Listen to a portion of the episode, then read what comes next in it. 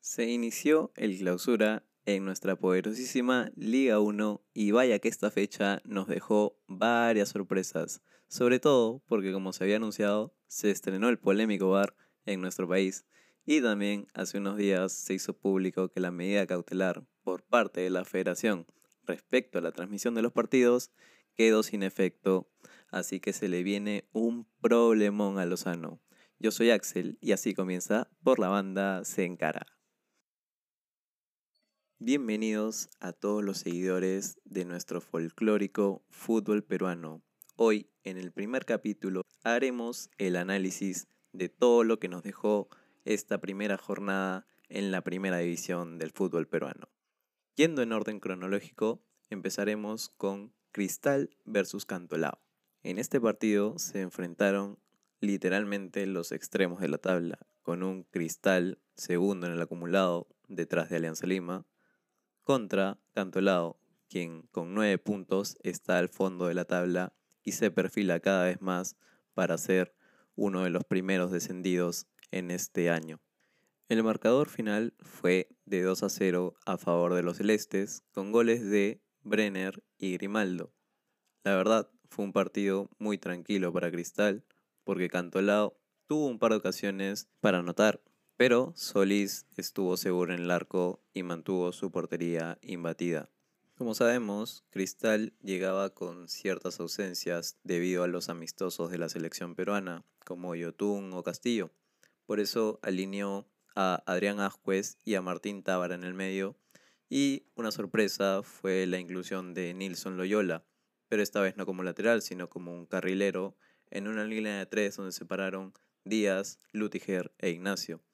Definitivamente Cristal es un equipo que tiene muchas variantes, no solo en ofensiva, sino también en el medio campo.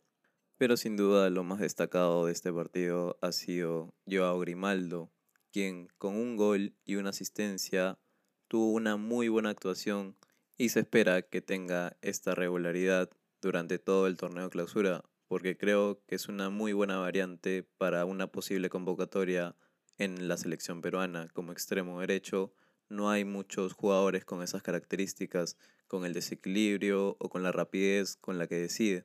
Ya a esto se le suma que cada vez tiene más gol, una característica que muy pocos extremos tienen en nuestra liga. Pasando al segundo partido de esta jornada, se enfrentaron Melgar y ADT. Al parecer, Mariano Soso hizo borrón y cuenta nueva después de la apertura e hizo que Melgar tenga un nuevo aire porque derrotó 4 a 0 al equipo tarmeño.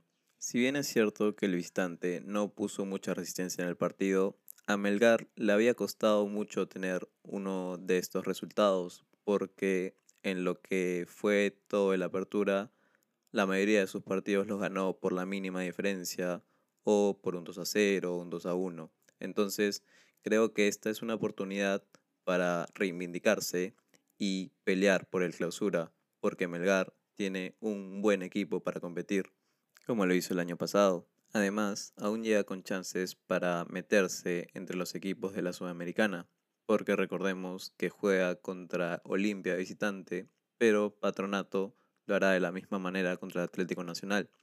Y de no ganarle al equipo colombiano, Melgar se ubicará como tercero en la tabla. Pasando ahora al tercer partido de la jornada, se enfrentaron Cienciano versus Universitario y el marcador fue de 1 a 1.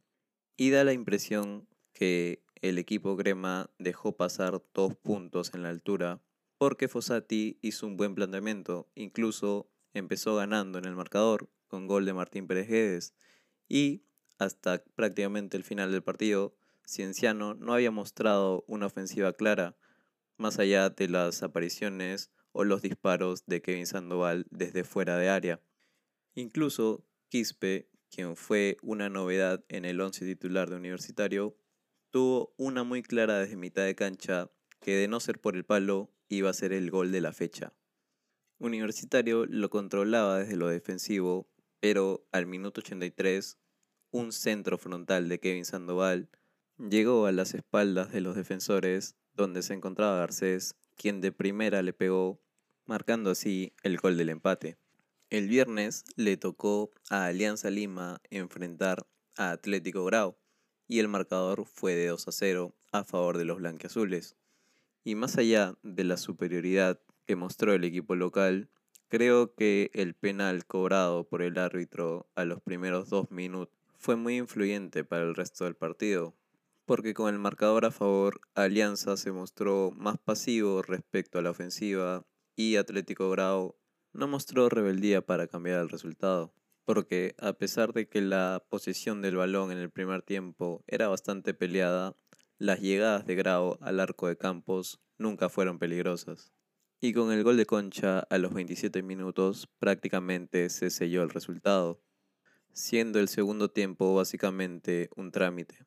La novedad de este partido sin duda fue Jairo Concha, quien se metió al once inicial y demostró ser un muy buen conductor para los blanqueazules, porque Cueva llegaba de los amistosos con la selección y, ante la salida de la bandera, era el encargado de hacer jugar al equipo. A pesar de no ser un partido muy vistoso contra un rival débil como lo fue Atlético Grau, creo que Jairo le demostró a Chicho que le va a pelear el puesto a Cristian Cueva. Para cerrar con el análisis de la jornada 1 del clausura, las sorpresas definitivamente fueron Sport Boys y Deportivo Municipal, quienes le ganaron a Alianza Atlético de Suyana por 2 a 1 y a Unión Comercio por 3 a 1. Y digo sorpresas porque Piura siempre es un lugar muy difícil para todos los rivales con los que se enfrenta Alianza Atlético. Pero esta no fue la ocasión, porque Boyce demostró estar a la altura y con goles de Carranza y Vázquez se llevó los tres puntos como visitante. Aparte, el descuento de Alianza Atlético de Suyana llegó a partir de lo que considero un penal polémico, en donde pudo intervenir el VAR, pero no fue así, por lo que Adrián Fernández fue el encargado y convirtió. La segunda sorpresa, y vaya que alegró a los hinchas ediles, fue la victoria como visitante por parte de Deportivo Municipal frente a Unión Comercio y más que el resultado, lo que sorprendió fue la alineación de cuatro jugadores menores de 20 años en el equipo de Rafa Castillo. Sabemos que ante los problemas de pago por parte de la directiva, muchos jugadores decidieron irse finalizado el torneo de apertura. Entonces, Rafa debía armar un nuevo equipo y apostó por los jóvenes y vaya que le respondieron. Con 24.2 años de media, Deportivo Municipal presentó el equipo más joven del torneo clausura y seguramente del torneo en general, siendo los jales argentinos Pablo Erustes y Matías Pérez García, con 29 y 38 años respectivamente, los jugadores más experimentados de este equipo. Para finalizar con este resumen de la primera jornada de clausura, Sport Huancayo derrotó por 2 a 0 a la Universidad César Vallejo, mientras que Deportivo Garcilaso de visitante le ganó a Carlos Manucci por 1 a 0. En el último partido de la jornada, Cusco FC le ganó a UTC por 2 a 1. Está claro que equipos como Alianza, Cristal, Universitario o el mismo Melgar tienen una diferencia de plantel bastante fuerte respecto a los demás equipos, pero siempre está presente el factor de la localía para equipos como Cienciano, Sport Huancayo o Alianza Atlético de Suyana. Y en algunos casos, como dieron la sorpresa, Sport Boys y Deportivo Municipal tratarán de obtener resultados a partir del buen juego, y esto hará que el torneo se ponga entretenido y sobre todo competitivo.